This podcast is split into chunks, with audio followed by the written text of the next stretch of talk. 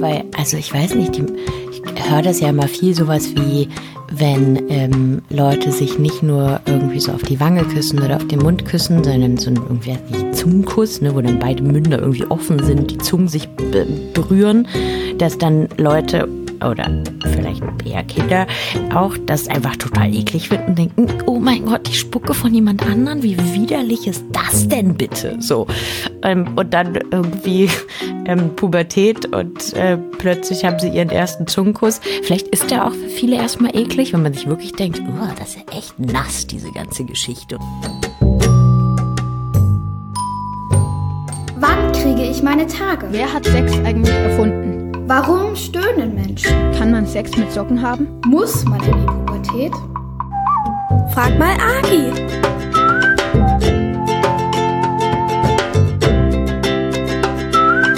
Willkommen zu Frag mal Agi, dem Podcast, in dem die Sexualpädagogin Agi Malach eure Fragen rund um das Thema Liebe, Sex, Pubertät, Identität und so weiter, ihr kennt das schon, ähm, beantwortet. Und heute ist nicht nur Agi da. Hallo Agi erstmal. Hallo Katrin. Sondern heute haben wir auch, wie versprochen, Ihren Kollegen David mit dabei. Hallo David. Hallo ihr beiden. Erzähl doch mal, wer bist du, was machst du und was hast du mit AGI zu tun? Ja, ich bin David. Ich bin von Beruf Sexualpädagoge, genau wie AGI auch. Und ich arbeite mit AGI bei Bico Berlin. Und ich kenne AGI auch schon aber viel länger. Also wir kennen uns jetzt seit acht Jahren und arbeiten auch seit acht Jahren zusammen in dem Bereich und machen alles, was so in den Bereich der sexuellen Bildung fällt. Also wir gehen zusammen in Schulen, wir machen zusammen Fortbildungen, wir geben zusammen Vorträge und auch alles drumherum. Das ist ja auch so ein Aspekt, den haben wir noch gar nicht so viel erzählt, Agi, dass ihr beide ja nicht nur in Schulen geht und mit Kindern und Jugendlichen über das Thema Sex sprecht, sondern ihr bildet auch richtig Erwachsene fort zu dem Ganzen, oder? Ja, genau. Also es kann sein, dass manchmal uns einzelne Träger und Institutionen anfragen und sagen, oh, wir hätten gern für unser Team so eine kleine Fortbildung. Ähm, letztens waren wir zum Beispiel in einer Wohngruppe und haben da mit den ErzieherInnen und Sozialarbeiterinnen so über Sexualität und Jugendsexualität gesprochen. Es kann sein, dass das mehrtägige Geschichten sind. Und dann bieten wir noch eine Weiterbildung an, ähm, wo Menschen sich ausbilden lassen können zum Sexualpädagogen, zur Sexualpädagogin und dann auch den Job machen können, so wie wir.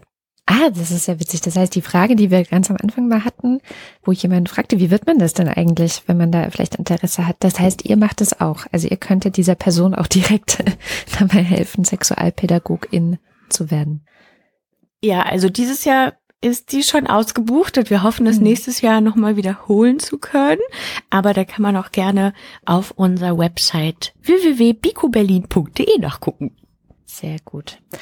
Aber kommen wir von euch mal zu den Fragen, die stehen hier bei uns in der Sendung so ein bisschen im Mittelpunkt. Die Fragen von euch Hörerinnen und Hörern, die ihr uns auf den bekannten Wegen schicken könnt, per Mail, ähm, über Telonym, auf Instagram. Ihr findet alle diese Wege auf unserer Webseite frag-mal-agi.de. Und wir fangen direkt an mit einer Frage, die uns per Mail erreicht hat. Und zwar, ich lese einfach mal vor. Ich habe vor circa sechs Monaten meine erste Freundin gehabt. Wir sind nicht mehr zusammen, weil es zwischen uns nicht gepasst hat. Das ist aber nicht das Hauptthema, worüber ich fragen möchte. Mein Problem ist, dass ich eine Art Abneigung habe vor dem Geschlechtsverkehr mit einer Frau. Es ist eine Mail von einem Mann übrigens. Dazu kommt, dass ich vorher noch nie Sex hatte, nur Petting. Meine Abneigung entsteht aus der Befürchtung, dass vielleicht etwas komisch riecht oder dass die Frau nicht rasiert ist oder sie sich vorher nicht geduscht hat. Ich weiß, dass das normal ist, nur habe ich einfach diese Abneigung und weiß nicht so recht, was man dagegen machen könnte. Meine Frage ist, ob es denn normal ist, eine solche Abneigung zu haben, ohne vorher jemals Sex gehabt zu haben. Zitat Ende. Also mein erster Gedanke dazu ist, ähm, dass es ja vielleicht einfach um seine Ängste gehen kann vor dem ersten Mal. Also ähm, ich erlebe das ganz viel in Schulklassen, dass das erste Mal immer so überhöht wird und ähm, es muss perfekt sein, es muss mit der perfekten Person sein, am perfekten Platz, zum richtigen Zeitpunkt und der Sex muss perfekt sein. Ähm, ich glaube, so etwas gibt es nicht, so etwas wie das perfekte erste Mal. Aus vielen Gründen. Das ist auch gar nicht so schlimm, glaube ich, weil es gibt viele erste Male, viele erste Male, die schön sein können Und die sind auch alle richtig so, wie sie sind. Aber diese Vorstellung davon, dass es halt beim ersten Mal alles klappen muss, dass es ähm, die richtige Partnerin sein muss und so weiter, die existiert einfach. Und ähm, ich kann mir gut vorstellen, dass einfach vielleicht eher auch Ängste hat davor. Und das ist ja auch okay, diese zu haben und sie aber dann überträgt. Also im Sinne von, naja, ich, ich weiß gar nicht so richtig, aber ich hoffe auf jeden Fall, dass meine Person genauso ist, wie ich mir das vorstelle. Mhm. Ähm, also die Person, mit der ich dann Sex habe. Also wir versuchen immer in den Workshops die, diese Angst oder dieses, diese Vorstellung immer so ein bisschen aufzugreifen und äh, runterzudröseln und vielleicht auch die Angst zu nehmen. Aber spielt ja nicht auch so ein bisschen was, ich sag mal, so, so, so Überbleibsel ähm, von kindlicher Herangehensweise an das ganze Thema vielleicht auch eine Rolle, weil ich sehe das halt auch an vielen Kindern und erinnere mich auch, dass es bei mir auch so war, wenn man selbst noch nie Sex hatte und ähm, vielleicht auch noch gar nicht so sehr diese dieses sexuelle Verlangen so ausgeprägt ist, dann findet man ja eigentlich vieles, was mit Genitalien zu tun hat oder ähm, äh, oder überhaupt die Vorstellung, dass Erwachsene sowas wie Sex haben, das findet man ja wirklich auch eklig, oder? Das kann schon sein, dass es ein Überbleibsel ist, beziehungsweise die Bilder, die ähm, die Kinder oder dann junge, Jugendliche, junge Erwachsene haben, die bekommen sie dann ja eher durch die Medien oder durch Pornografie vermittelt. Und das sind dann geschönte Bilder. Ne? Da wird ein, ein Schönheitsideal vermittelt, ähm, das in der realen Welt einfach nicht immer so existiert, weil Körper viel unterschiedlicher sind, viel vielfältiger sind. Und ähm, das dann sozusagen ja die Realität mit der Vorstellung nicht unbedingt nur kindlicher, sondern eben einfach, naja, der medial aufbereiteten Schönheit oder wie Körper auszusehen haben, einfach nicht ganz übereinstimmt. Ja, und vielleicht auch, weil, also ich weiß nicht, die, ich höre das ja immer viel sowas wie, wenn ähm, Leute sich nicht nur irgendwie so auf die Wange küssen oder auf den Mund küssen, sondern so ein irgendwie nicht Zungenkuss, ne, wo dann beide Münder irgendwie offen sind, die Zungen sich berühren, dass dann Leute oder vielleicht eher Kinder auch das einfach total eklig finden und denken, oh mein Gott, die Spucke von jemand anderen, wie widerlich ja. ist das denn bitte? So. ähm, und dann irgendwie ähm, Pubertät und äh, plötzlich haben sie ihren ersten Zungenkuss. Vielleicht ist der auch für viele erstmal eklig, wenn man sich wirklich denkt, oh, das ist ja echt nass, diese ganze Geschichte und irgendwie noch eine Zunge von jemand anderen. Also auch erste Zungenküsse können merkwürdig sein. Ähm, und wenn man das dann auch so überträgt auf vielleicht andere Körperflüssigkeiten, ähm, kann es ja wirklich sein, dass man eine Befürchtung hat von, okay, aber was ist, wenn ich das voll merkwürdig finde, wirklich jetzt irgendwie eine Vulva, Vagina anzufassen ähm, oder ja, das vielleicht, oder ich kenne ja gar nicht den Geruch vielleicht davon. Ähm, ich weiß nicht, jetzt hat die ähm, oder der Junge, der Mann, ich weiß ja nicht, wie alt er ist, geschrieben, okay, wir hatten Petting unter Petting verstehen ja Leute so unterschiedliches. Also, weiß nicht, ähm, hat er eine Vulva schon mal mit der Hand angefasst oder war das nur so über der Hose oder, ne, so, wie sind denn da auch so die Berührungspunkte und dann die Vorstellungen, wie das aussieht, wie das riecht und ja, auch vielleicht die Sorge, was ist denn dann in dem Moment, wenn ich es eklig finde, was mache ich denn dann? Also, aufspringen und I rufen ist ja jetzt nicht so angebracht. Ähm, ja. Also vielleicht ja auch die Sorge, was ist denn, wenn ich generell beim Sex feststelle, oh, ich mag da irgendwas gar nicht so gern. Oder ich finde irgendwas komisch und wie teile ich denn das dann der anderen Person mit? Mhm. Könnte auch eine Sorge sein, ne? Ich finde das einen ganz wichtigen Punkt, ne? Also, dass man natürlich auch Dinge nicht gut finden kann und einfach Dinge vielleicht sogar eklig finden kann oder etwas nicht schön findet. Das ist ja auch total okay. Genauso wie man halt bestimmte Dinge total gut findet oder ähm, total anregend, total irgendwie sexuell aufregend und so weiter. Kann es ja auch andersrum sein. Und ja, ich glaube, die, das Wichtige an der Stelle ist dann wirklich rauszufinden, wie kriegen wir das hin, ne, miteinander, das so zu besprechen, dass es dann, dass die eine Person sich nicht schlecht fühlt, sondern dass man dann einfach sagt, nee, ich glaube, das gerade, das mag ich nicht, oder so und so, das mag ich nicht lass uns vielleicht was anderes ausprobieren.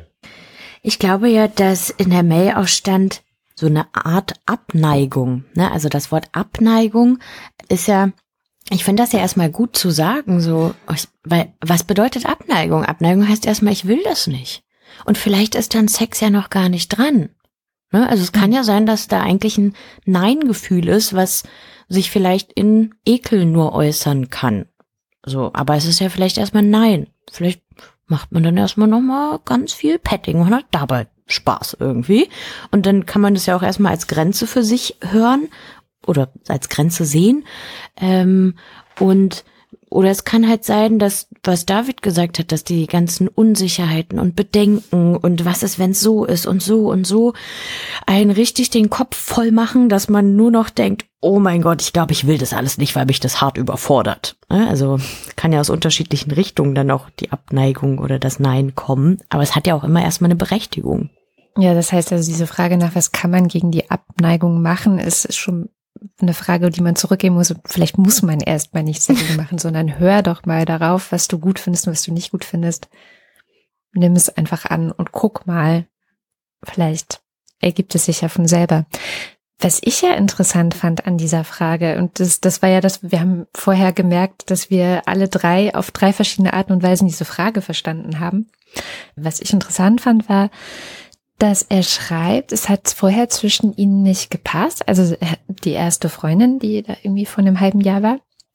Und das finde ich ja schon mal sehr, sehr gut, das zu merken. Das passt hier irgendwie nicht so. Mhm. Und aber offenbar war es ja auch so die erste Erfahrung. Und es gibt keine sonstigen Erfahrungen, so Sex zu haben zum Beispiel. Und da denke ich so, das kann halt passieren. Also ich zum Beispiel bin jemand, die total krass nach Geruch geht. Also dieses Geruchding, was ihm da auch Angst macht. Ich kann das mhm. super gut verstehen, weil für mich Geruch einer der krassen Dealbreaker in Sachen Sex wäre. Also wenn jemand für mich nicht gut riecht, und das ist ja irgendwie, soweit ich das verstanden habe, ähm, sehr individuell was man gut riechend findet und was nicht und hat vielleicht irgendwas mit Hormonen oder irgendwas mit ähm, Genen oder was weiß ich zu tun. So ganz genau weiß ich das ehrlich gesagt gar nicht, aber das ist ja sehr, sehr individuell. Und wenn jemand für mich nicht so gut riecht, dann ist das etwas, was mir relativ schnell klammert, okay, nee, dann möchte ich da auch jetzt nicht den Sex mit dieser Person haben. Hm. Also von daher, von dieser Seite her habe ich total viel Sympathien auch mit dieser Erfahrung, die er da, glaube ich, gemacht hat, weil vielleicht hat es wirklich auf der Geruchsebene ja nicht gepasst in dieser ersten Beziehung und vielleicht fehlt noch so ein bisschen die Erfahrung, dass es aber halt auch mit anderen Personen super, super gut passen kann. Gerade auch ja. auf, auf, der Geruchsebene und dass man dann andere Personen ähm, schon mit der Nase ziemlich toll finden kann. Ja. Das ist auch, also, das ist auch total spannend, weil ich ja auch noch mal was anderes ein bisschen daraus gelesen habe, ne? Weil das, was David gemeint hat mit den, wir haben so bestimmte Bilder von Genitalien, mhm. vielleicht die durch Pornos geprägt sind oder irgendwie Sprüche von Leuten und so, dass ähm, ich ganz viele ja, so Sprüche auf dem Schulhof quasi kenne, die so abwertend sind gegenüber der Vulva. Also sowas wie, äh, riechst du da unten rum nach Fisch und ähm, irgendwie, wenn man, weiß nicht, nicht rasiert ist, ist das auch eklig und man hat da irgendwie einen Busch und so. Also es gibt so viele abwertende Dinge gegenüber der Vulva und irgendwie auch, finde ich, vermitteln uns das so vermeintliche Hygieneprodukte aus der Drogerie, wo man irgendwie Intim Deo, Intim das, Intim das, irgendwelche Slip-Einlagen mit Blümchengeruch und so. Also irgendwie so dieses krasse Ding von du musst da ganz rein, sauber und blumig riechend sein, wo ich so denke, mhm. hä, was werden denn da für Sachen vermittelt, ja? Und wo man ja sagen kann, die Vagina reinigt sich ständig selbst, ja, durch diesen Vaginalausfluss, ja. Also es sind sehr rein vom wie viel so Bakterien und so ist. Das ist ein sehr sauberes ähm, Genital, was sich ständig selbst reinigt und so. Und ähm, man hat halt einen Körpergeruch. Ja, ist genauso wie wenn ich jemanden am Hals rieche, der hat einfach einen eigenen Körpergeruch. Und ähm, alle anderen Stellen an unserem Körper haben auch einen bestimmten Geruch. Aber ähm, da ist irgendwie kein Genital besser oder schlechter oder irgendwas, wenn man sich jetzt regelmäßig duscht, ne, das vielleicht nochmal dazu sagen, aber ja, dass da vielleicht so ein krasses Bild ist von, ne, da, weiß nicht, zieht man die Unterhose aus und dann kommt die strahlende Vulva im äh, Wäscheduft, so. Also ich denke, nee, riecht aber nach Körperpunkt. So, ja, genau. Die riecht wie der Perwollbär. genau. Ja, das stimmt. Das ist nämlich tatsächlich was, ähm, was mich eigentlich auch total aufregt. Also gerade auch diese Slip-Einlagen, die irgendwie, wie du schon sagtest, nach Blümchen riechen und damit ja implizit sagen, der normale Geruch von Vulven ist nicht in Mm. Ordnung. So, Mm. der ist ein Problem und wir müssen irgendwie versuchen, ihn wegzubekommen. Und ich habe ja auch eine Bekannte von mir, eine Freundin von mir ist auch ähm, Sexualtherapeutin. Mhm. Und zu der kommen erwachsene Frauen und auch erwachsene Männer, aber zu der kommen eben erwachsene Frauen, denen sie dann erstmal beibringen muss wieder. Also das ist eine Hausaufgabe, die sie denen gibt, dass sie regelmäßig an ihrem Schlüpfer riechen sollen, wenn sie auf dem Klo sind, um sich wieder an ihren eigenen vaginalen Körpergeruch zu gewöhnen, weil sie so davon entfremdet sind Mhm. ähm, dass sie das neu lernen müssen, was ihr Geruch einfach ist. So. Und das finde ich schon krass. Also das hängt ja auch ziemlich stark mit dem zusammen, was du gerade erzählt hast, dass man eben so komische Bilder und Vorstellungen eingepflanzt bekommt, wie das denn zu sein hat. ja. Ja. Das hängt auch mit unserer Sprache zusammen, ne? wie wir drüber sprechen. Also Agi hat eben das Wort so Hygieneprodukte genannt und so. Mhm. Ähm, normalerweise sagen wir dazu halt nicht Hygieneprodukte, ähm, wenn es zum Beispiel um Tampons oder Binden oder Slip-Einlagen oder so geht, sondern da sagen wir dann Menstruationsprodukte dazu. Weil es geht nicht um Hygiene, es geht darum, dass da irgendwie Blut aufgefangen wird und dann geht es um die Menstruation.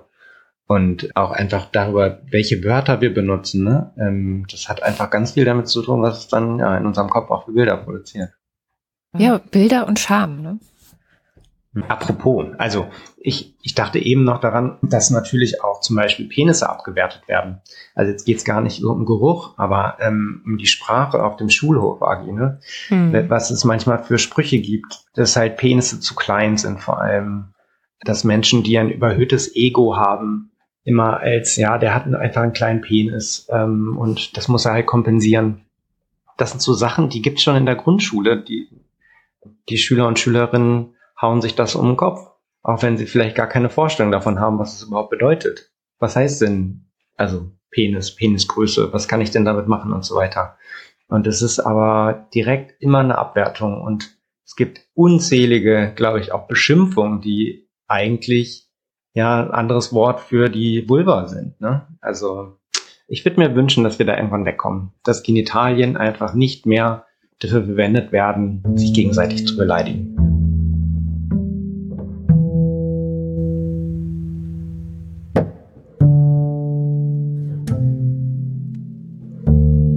Also, was ich vielleicht noch abschließend als Gedanken habe, ist, ähm, dass diese Person, die uns die Frage gestellt hat, das einfach mal ausprobieren soll und wirklich für sich herausfinden sollte, ist das nur eine Befürchtung in seinem Kopf, dass er das eklig findet, oder ist es halt wirklich so, dass er da eine Abneigung hat? Ähm, ich hoffe immer, dass Ängste Menschen nicht lähmen in ihren Erfahrungen und ähm, dass er einfach die Erfahrung macht und rausfindet, was er gut findet und was er nicht gut findet.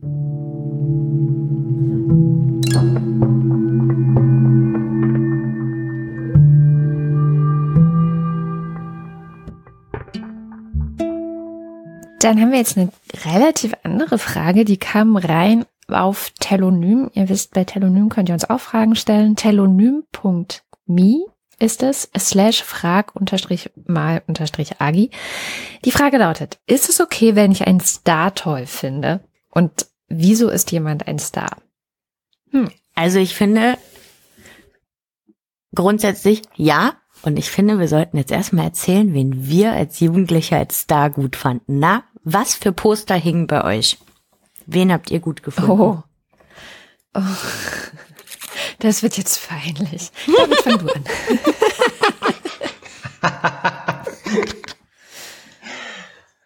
Oh, ähm, das ist eine richtig schwierige Frage, weil ich hatte einfach solche Poster nicht. Oh, Ja. Keine Bravo-Poster, Mhm. nix. Mhm. oh David, Ah. das tut mir leid.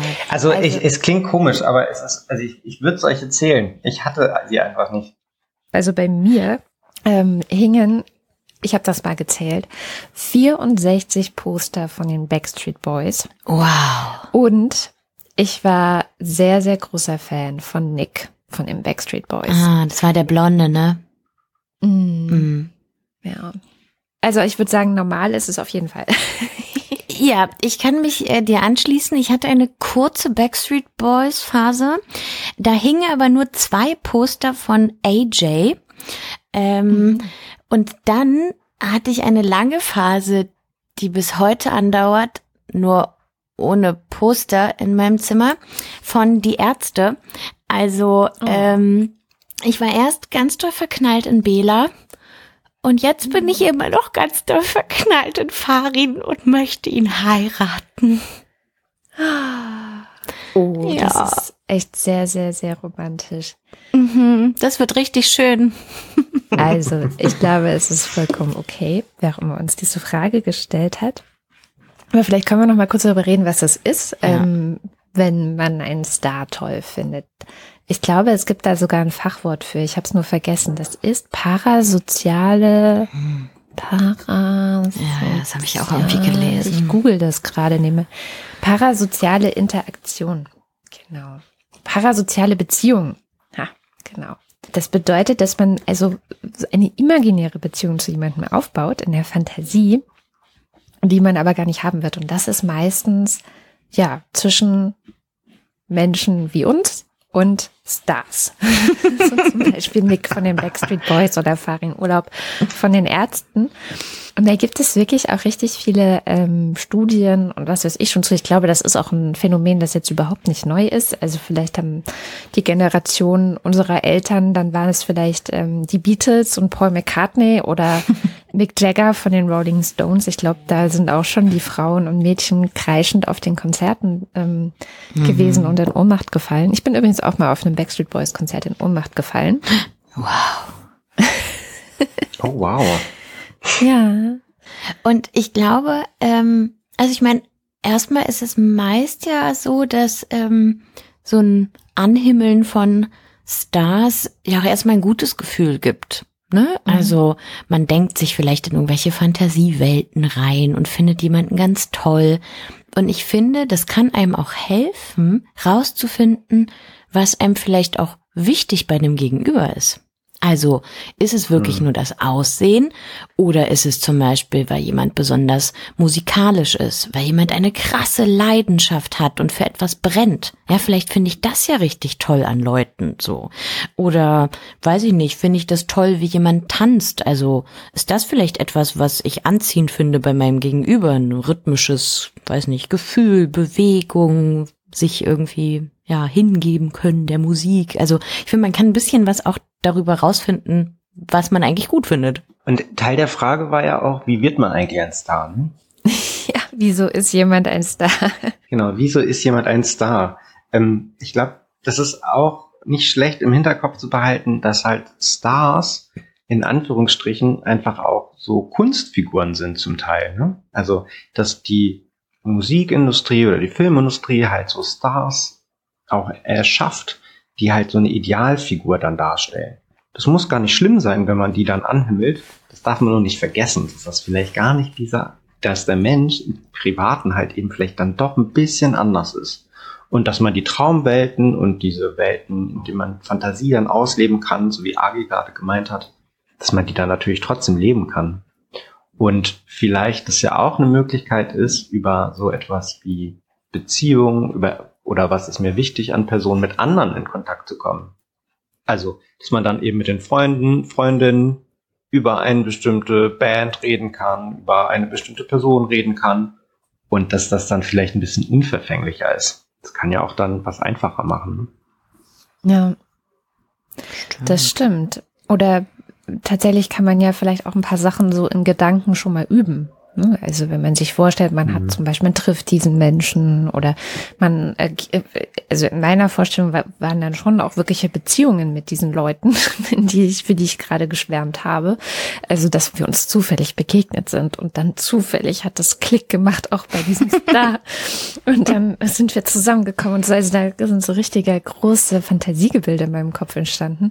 Und da glaube ich schon, dass man wie in so Träumen ja auch manchmal so ein bisschen was übt und so durchgeht und was ist mir dann wichtig in solchen Beziehungen, was, was erwarte ich vielleicht auch von einer anderen Person in einer Beziehung. Also es ist wirklich so, so, so wie so ein, ja, ähm, beim, ähm, wie heißt es, Star Trek, da gibt es doch dieses Holodeck, ne, wo man so Situationen üben und durchspielen kann. Und so ein bisschen habe ich das Gefühl, dass diese parasozialen Beziehungen, die man da eingeht, eine ähnliche Funktion haben könnten, dass man eben im Kopf schon mal durchspielt. Aha, okay, also wenn ich jetzt vielleicht jemanden mit jemandem zusammenkomme, wie wäre das dann? Wie stelle ich mir das vor? Was ist da mein Ideal und so?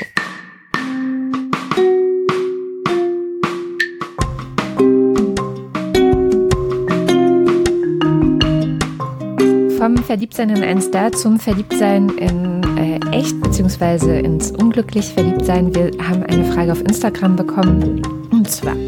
Ich bin seit drei Jahren durchgehend unglücklich verliebt, jeweils ein Jahr in eine Person. Das Problem ist, ich weiß nicht, wie es aufhören soll. Ich kann nur aufhören, die eine zu lieben, wenn ich mich in eine neue verliebe. Das ist super anstrengend. Ich brauche von meinen Gefühlen wirklich mal eine Pause. Ich habe aber keine Ahnung wie, weil ich mich da schon ziemlich reingesteigert habe und ziemlich verzweifelt auf ein Wunder hoffe. Wobei ich eigentlich genau weiß, dass mich eine Beziehung mit dieser Person in keinster Weise glücklich machen würde. Mir geht es dadurch natürlich auch einfach nicht gut. Und ich tue wenig für mich selbst. Was kann ich also tun, damit es aufhört und ich, naja, wirklich wieder glücklich bin? Ich denke durchgehend an diese Person. Hm. Liebeskummer, Agi. Was machen wir denn mit Liebeskummer? Naja, mm, ich glaube, ich würde erstmal, also ich habe immer so ein inneres Bild, wenn es vielleicht um mich, mein Inneres, meine Gefühle geht, von so einem Haus. Und ich frage mich gerade, oder das klingt so danach, als würde die Person so die Tür, die Fenster, die Veranda, alles aufmachen und einfach die Person so durch sich durchlatschen lassen. So, ne? Mhm. Und die latscht, die Person, die jetzt da verknallt ist, da latscht durch mich durch und die ganze Zeit und mit Dreckschuhen und was auch immer und hüpft da bei mir zu Hause rum und ich werd die gar nicht richtig los. Ja, so klingt das irgendwie für mich. Und dann hat die Person hier auch noch geschrieben von wegen, ne, ich habe mich da irgendwie vielleicht auch reingesteigert und ich weiß gar nicht, wie ich aufhören soll, an die Person zu denken und es ist so anstrengend und es klingt ja dann auch noch danach, als wäre das ganze Haus voll tapeziert mit Postern von dieser Person, die ich gut finde und weiß was ich, Pappaufstellern. Genau. Ähm, und ähm, da mitten in meinem Haus steht noch ein Karussell und ich bin da drauf und komme da gar nicht runter und sehe die ganze Zeit nur diese Bilder und muss daran denken und mich dann beschäftigen aber es ist ja eigentlich mein Zuhause. Und um in diesem Bild zu bleiben, wäre meine Idee erstmal, ich würde nicht das ganze Haus damit vollkleistern. Ja, mhm. und mein ganzes Inneres damit oder davon einnehmen lassen, sondern ja, vielleicht eine gewisse Kontrolle darüber entwickeln und sagen, okay, so, wir machen mal schön das Wohnzimmer, die Küche und so, hängen wir schön alle Poster ab und machen nur ein Zimmer in meinem inneren Gefühlszuhause gibt es ein Zimmer. Und da kann ich ja auch reingehen und ganz viel an die Person denken und mir vorstellen, vielleicht auch Liebeskummer haben, aber auch dann den Blick auf die anderen Räume zu richten, zu sagen, okay, in meinem Inneren gibt es noch andere Anteile. Es gibt wahrscheinlich den Anteil von, ich bin auch eine weiß nicht, vielleicht beste Freundin, bester Freund, ja, also gibt es noch andere Beziehungen in meinem Leben? Kann ich mir vielleicht andere Leute in mein Wohnzimmer einladen und sagen, hey, kommt mal rum, so nach dem Motto, ähm, und diese Beziehung zu stärken. Oder ich glaube, äh, in, in der Nachricht war auch, dass, äh, ah genau, hier, mir geht es dadurch natürlich auch einfach nicht gut und ich tu wenig für mich. Also eigentlich wird die Frage ja schon selbst beantwortet, ne? Also dieses vielleicht dann was für sich tun, zu sagen, so, jetzt war mein ganzes Haus vollgekleistert, jetzt mache ich es mir wieder schön. Also wo gibt es Dinge, die ich in mir stärken kann? Kann ich wieder ein altes Hobby aufleben lassen? Kann ich irgendwie Freundschaften wieder mehr stärken? Tut es mir gut, wenn ich, weiß nicht, mir Ruhe gönne oder will ich lieber aktiv sein? Also, dass es noch andere Dinge, Themen innere Anteile von mir gibt, die ähm, ja wieder größer werden lassen und nicht nur der Teil von mir, der sagt, oh mein Gott, ich finde diese eine Person so toll und überhaupt und ah, ich kann an nichts anderes mehr denken. Ja, und dann geht das ganze Gedankenkarussell los und die Poster flattern um mich und wow, so ungefähr. Ähm, sondern auch sagen, nee, warte mal, es gibt ja noch andere Dinge im Leben. Und das Gute ist, meist hat man auch einen Vorgarten und dann schmeißt man mal auch die Tür zu und geht raus. Ja, weil viele sagen immer so, ja, aber so Ablenkung und so Verdrängung, das ist ja nicht gut. Ich sag, Ablenkung und Verdrängung ist für eine gewisse Zeit manchmal auch nicht schlecht. Ja, also man kann auch mal die Tür zuschmeißen und sagen, so, ich habe jetzt gar keinen Bock mehr dran zu denken und ich weiß nicht, gehe jetzt mit meinen Freundinnen irgendwie eine Cola trinken und ganz viel Eis futtern. So ist auch in Ordnung, weil Wahrscheinlich irgendwann werden die Gedanken wieder anfangen, ja, aber man darf die auch für eine kurze Zeit abstellen. David, wie gehst du mit Liebeskummer um? Also ich fand das ganz schön, was Agi da aufgemacht hat, dieses ähm, Bild von diesem Haus und dass es verschiedene Räume gibt. Ich glaube, das ist wichtig, sich nicht von ja, diese, dieser anderen Person so einnehmen zu lassen, sondern dass halt die eigene Identität noch irgendwie da bleibt und, und die auch gefördert wird, ne? dass man gut zu sich selber ist, dass man Selbstliebe betreibt, dass man irgendwie den Hobbys nachgeht. Wenn, man, wenn das jetzt Sport ist, ähm, dann sollte man Sport machen. Oder wenn, wenn man gerne liest, dann einfach lesen. Und ich finde auch, das ist nicht unbedingt dann eine Ablenkung oder eine Verdrängung, sondern das sind einfach dann andere Anteile von mir, denen ich dann wieder mehr Raum gebe. Oder um es halt mit diesem Bild zu sagen, in, in die Räume, in die ich dann gehe. So, und dann, dann wird dieser andere Raum einfach nicht so wichtig und nicht so umfassend. Und dann, ähm, ja, finde ich mich dann auch wieder selber. Und ich meine, ich glaube, in, in, in der Nachricht war auch dieses, ich brauche wirklich mal eine Pause von meinen Gefühlen, aber ich weiß nicht richtig, wie das geht. Und das kann auch richtig anstrengend sein, ne? Also weil Gedanken verselbstständigen sich manchmal so, dass man das Gefühl hat, man hat da keine Kontrolle darüber, aber man hat sie. Und manchmal muss man das so richtig offensichtlich tun. Ne? Also wenn ich jetzt wieder an die Person denke, mir dann ein Ritual überlegen, es kann ja sein, dass ich das einfach wirklich ein bisschen üben muss. So, ne? Wenn ich wieder in so Gedankenspiralen bin und seit einer Stunde da sitze und immer nur dieselben Gedanken habe, dass man dann das übt und sagt, okay, wenn ich da wieder reinrutsche, dann habe ich ein Ritual. Dann stehe ich nämlich auf, mache mir Kopfhörer auf und höre mein Lieblingslied. Und es wirkt erstmal vielleicht merkwürdig und man denkt sich, na toll, soll ich jetzt die nächsten 20 Male ständig alle fünf Minuten irgendwie aufstehen und ein Lied hören? Aber es holt ein bisschen raus, ja, weil so selber Gedanken stoppen ist echt auch schwer und vielleicht muss man sich dann Ritual überlegen und sagen, aha, dann wechsle ich meine Körperposition, dann stehe ich auf oder setz mich hin oder mache ein Lied an oder nehme mir irgendwie, weiß nicht, einen ganz sauren Bonbon oder so. Also sich kurzzeitig wirklich so ja, ablenken, rausholen, damit man nicht in dieser Spirale drin hockt. Was auch nicht heißt, dass man, ja, es, also man darf ja auch Liebeskummer haben. Und man darf ja auch weinen und ganz viel denken und ganz viel Leuten davon erzählen. Und ich kenne das auch, dass ich dann manchmal denke, oh Gott, ich habe das jetzt schon sicher 20 Mal erzählt. Ich muss den Leuten sicher auf den Sack gehen. Und meine Freundinnen dann sagen, nee, Agi, schon okay, red ruhig. Und denke, okay ne, weil mich das dann so viel beschäftigt. Mhm. Ja, ich würde auch sagen, bei allen negativen Gefühlen ist es auf jeden Fall gut, wenn die auch rauskommen und wenn die nicht dann äh, in sich reingefressen werden, sondern dass man denen halt dann Platz gibt und dann ist auch gut, ne? Dann haben die ihren Platz und man kann die ausleben und wenn man dann aber noch andere Dinge tut und irgendwie sein Leben auch noch anderweitig fortführt, dann gehen die auch wieder weg. Naja, ich finde, drei Jahre ist schon ganz schön hart, wenn ich mir vorstelle, das als Dauerzustand so und dann immer wieder und die eine Person löst die andere ab. Ich erinnere mich immer ganz gerne an dieses Buch von Bas Cast, der hat ja mal über Liebe geschrieben und der hat das im Grunde dieses Verliebtsein, was man ganz, ganz, ganz am Anfang hat, ähm, verglichen mit so rein hirnchemisch, ähm, ist das wohl vergleichbar mit dem, was passiert, wenn man eine Depression hat. Und das finde ich immer ganz hilfreich, sich das vielleicht auch mal so ein bisschen zu vergegenwärtigen. Es ist natürlich anders, aber es kann sich so ähnlich anfühlen und kann auch vom, vom, vom Gedankending her, ne, diese Gedankenspiralen. Das ist ja auch typisch für Depressionen, negative Gedankenkreise, die man nicht beenden kann. Und da habe ich so ein bisschen Erfahrung mit und äh, genau was ihr auch gesagt habt, natürlich einerseits gibt es Freunde, also wirklich einfach ganz gezielt andere Leute zu treffen, mit denen über andere Dinge auch zu sprechen, mit deren Leben sich auch zu beschäftigen, zu interessieren, deren Probleme vielleicht auch ein bisschen zu den eigenen zu machen und so, zu, wirklich eine Ablenkung. Aber was auch da wichtig sein kann oder helfen kann oder was auch immer wieder empfohlen wird in Sachen Depression zum Beispiel.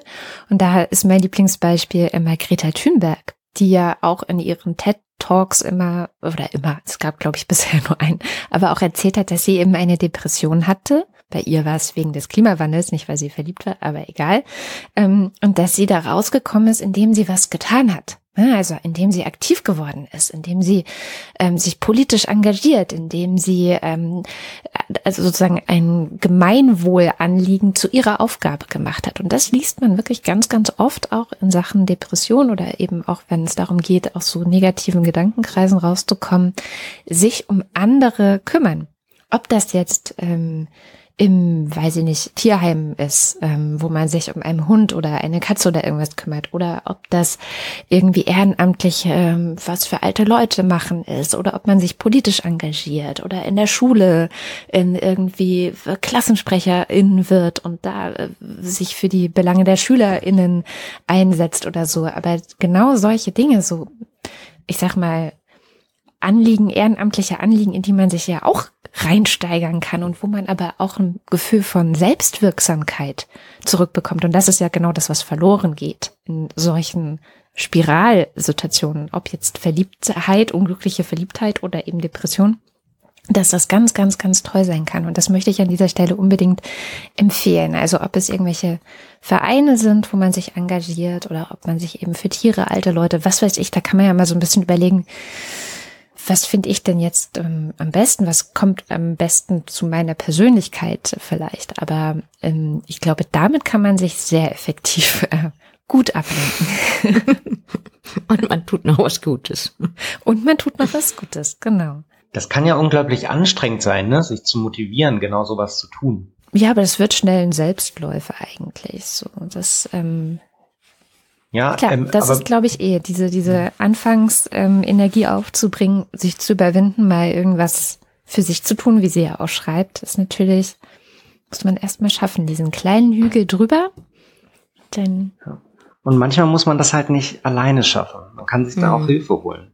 Also man mhm. kann da halt auch sagen, ähm, oder wenn man merkt, ja, ich, ich schaffe das nicht alleine, mich zu motivieren, komme einfach nicht hoch, ich bleibe in diesen Spiralen, selbst wenn ich zu Hause bin und irgendwie was anderes mache. Ich denke immer wieder dran, einfach dann den besten Freund, die beste Freundin anrufen und sagen, ey, du kannst du einfach mich irgendwie alle zwei, drei Tage mal hier rausholen und wir machen was zusammen.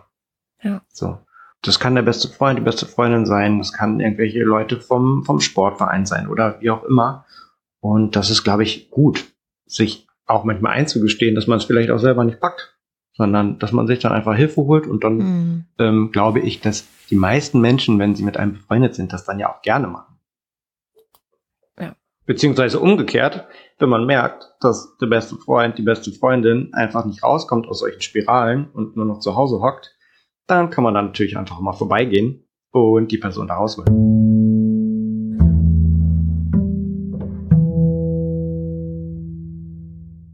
Und dann haben wir noch eine Frage, die kam auch bei Instagram rein. Ähm, ich lese sie mal vor. Starke Schmerzen beim Sex, meine Vulva verkrampft jedes Mal. Was kann man dagegen machen? Fragezeichen. Also, wir hatten das, glaube ich, schon in der letzten Folge mal gesagt, dass Ferndiagnosen und gerade wenn es so körperliche Begebenheiten sind, ähm, das können wir über diesen Podcast leider nicht gewährleisten. Da können wir quasi nur Tipps geben, was man vielleicht jetzt machen könnte. Und ich glaube, mein Hinweis wäre dabei, ne, wenn die ähm, die Vagina verkrampft, wenn es zu Schmerzen beim Sex kommt, ähm, dann zu gucken, okay, passiert das auch, wenn ich mich selbst befriedige? Oder wenn ich zum Beispiel ein Tampon oder eine Menstruationstasse einführe, also sind bestimmte Dinge nur davon oder bestimmte Handlungen damit in Verbindung gebracht oder wirklich häufig oder bei sehr vielen Dingen. Und das auch dann bei GynäkologInnen abklären zu lassen. Also weil es kann körperliche Ursachen halt geben. Also es gibt so eine quasi Krankheit, die heißt Vaginismus, wo dann so bestimmte Beckenbodenmuskulaturen und ähm, quasi der Vaginalmuskel auch verkrampfen.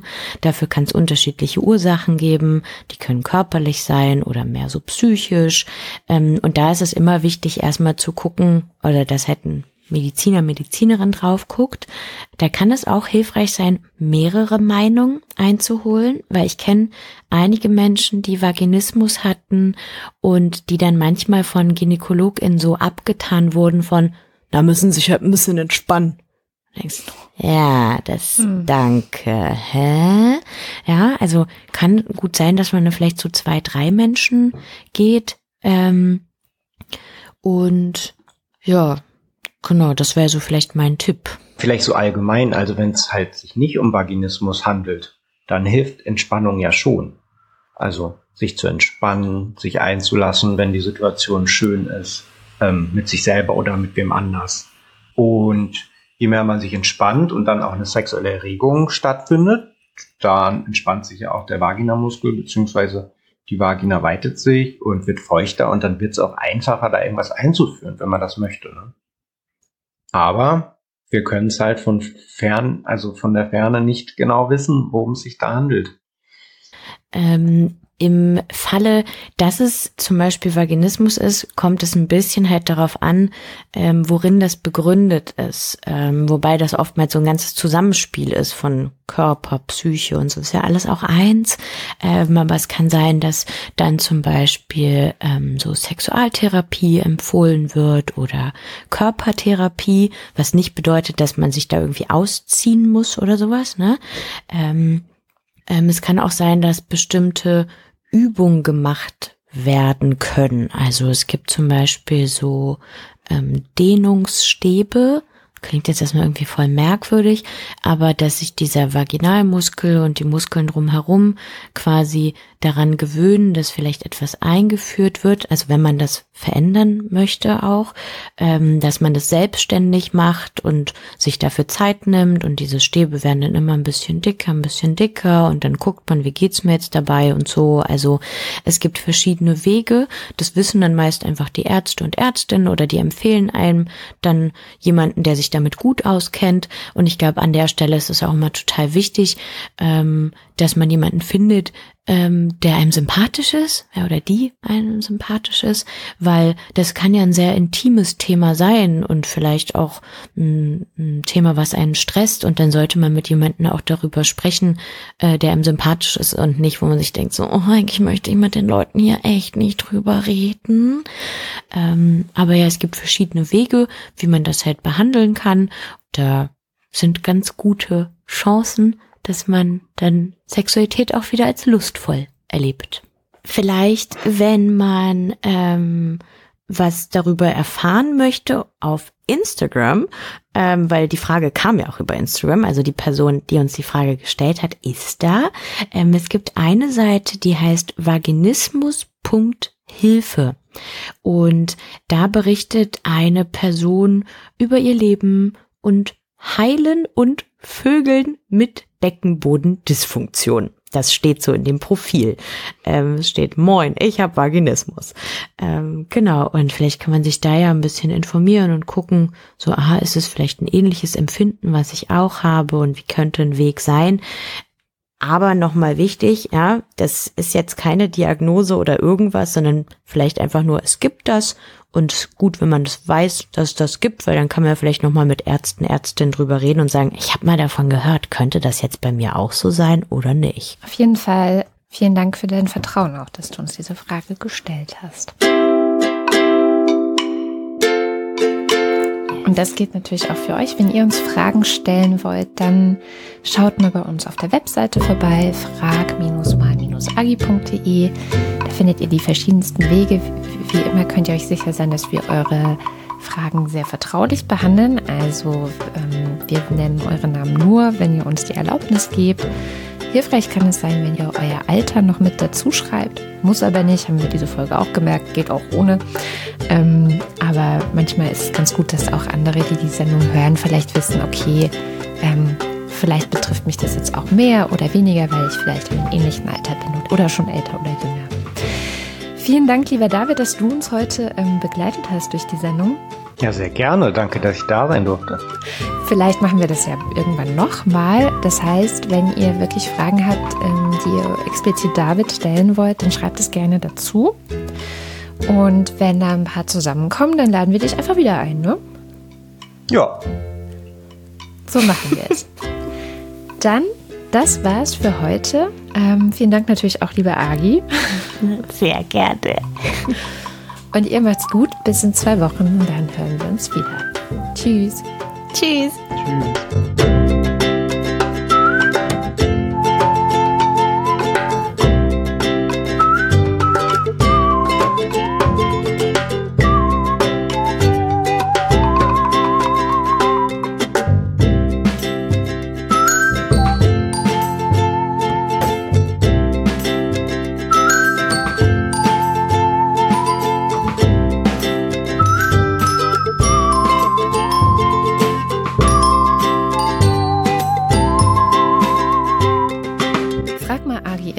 Kostenloses und werbefreies Angebot. Deswegen freuen wir uns sehr, wenn ihr uns unterstützt. Also ein paar Euro in den Hut werft, einen unserer Hüte. Es gibt mehrere und welche das alles sind, das findet ihr auf unserer Webseite frag-mal-agi.de slash unterstützen. Frag mal Agi wird moderiert von mir, Katrin Rönicke. Zu Gast waren David Schulz und Agi Malach. Der Schnitt war auch ich und die Musik kommt von Blue Dot Sessions.